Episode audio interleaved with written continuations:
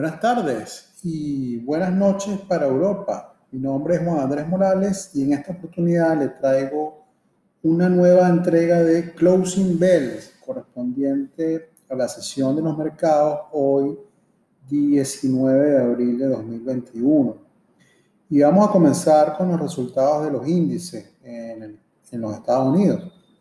El Nasdaq cerró 0,98% abajo.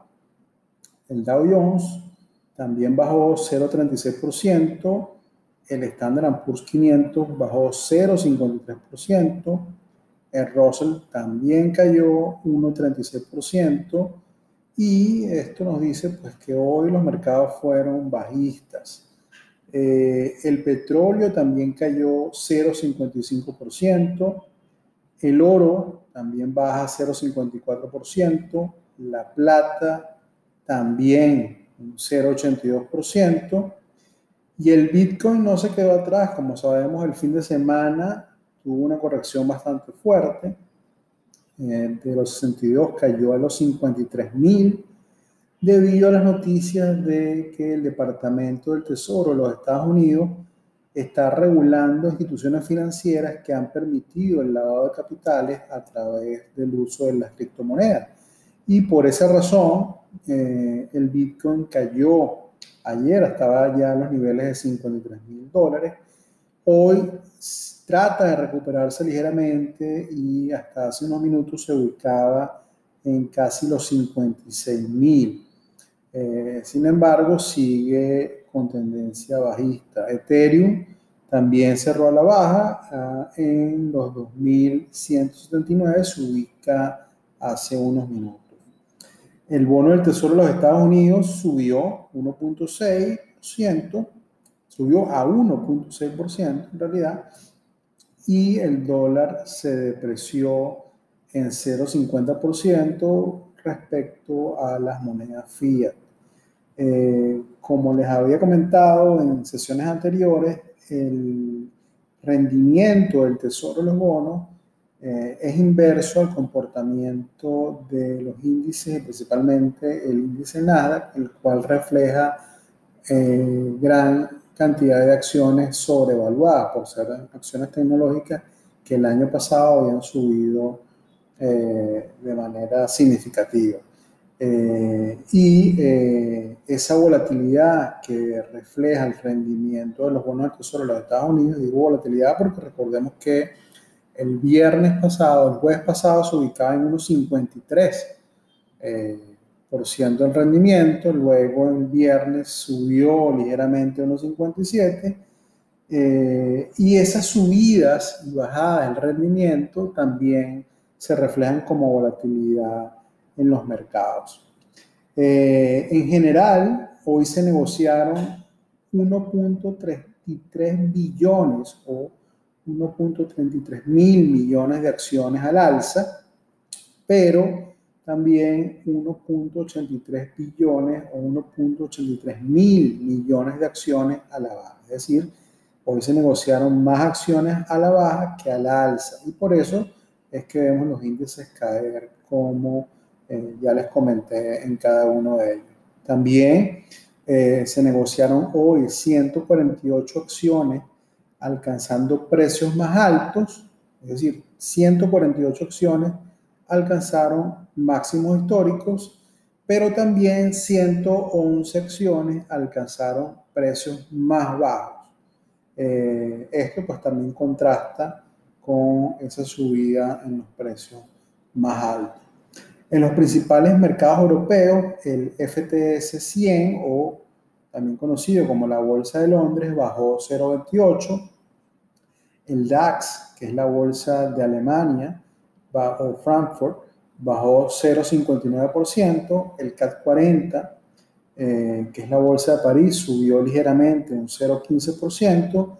Y el IBEX 35 subió un 1,14%. En realidad es una subida bastante fuerte eh, para este índice que en días anteriores ha visto eh, días de mucha volatilidad y caída. Eh, en los mercados asiáticos el Hansen sube 0,29, Shanghai sube 1,49, el Kospi se mantiene estable, Nikkei sube apenas un 0,01% y el índice Sensex 30, que es el índice hindú, cae un 81% y en realidad es una caída bastante fuerte para este índice. Eh, por otro lado, el Sydney ASX, el índice australiano, sube 0,03%. En cuanto a los earnings, hoy comenzó reportando en la mañana Coca-Cola mejores earnings per share, mejores ganancias por acción a lo esperado en 0,02 centavos eh, por acción. Fue eh, el, mejor resultado que dio.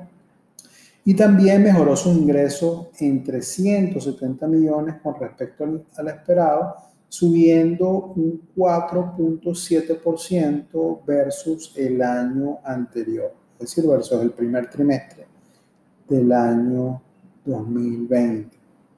Eh, IBM también reportó hace unos minutos, sin embargo, eh, IBM reportó 0,02 centavos más bajo que lo que se esperaba de su ganancia por acción, eh, pero reportó mejores ingresos eh, en, en 390 millones de dólares a lo que se esperaba y al comparar año versus año subió 0.7% estos ingresos.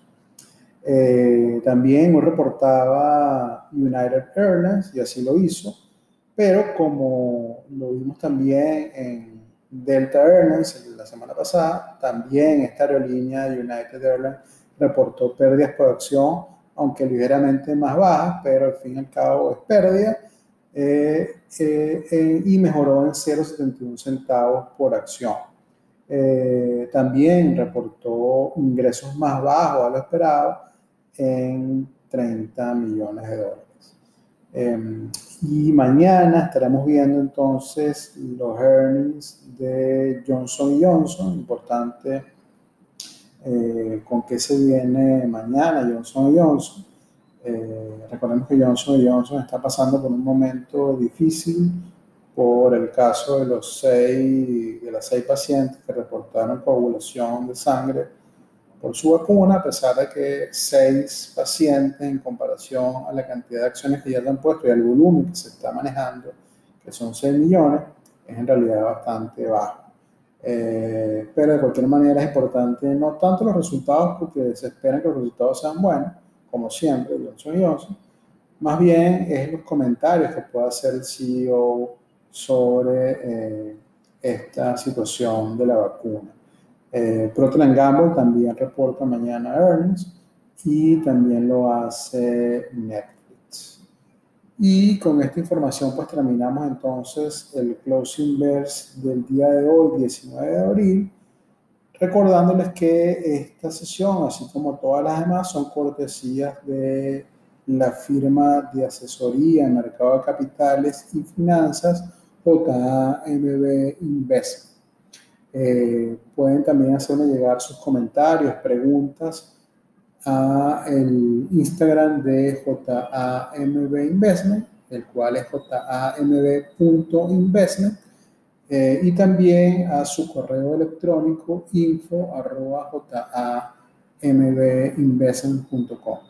La página web de JAMB Investment jambinvestment.com, en la cual podrán encontrar más información en relación a los planes de eh, asesoría y mentoría que ofrece la firma. Bueno, un placer y hasta la próxima entrega. Buenas tardes y buenas noches a todos.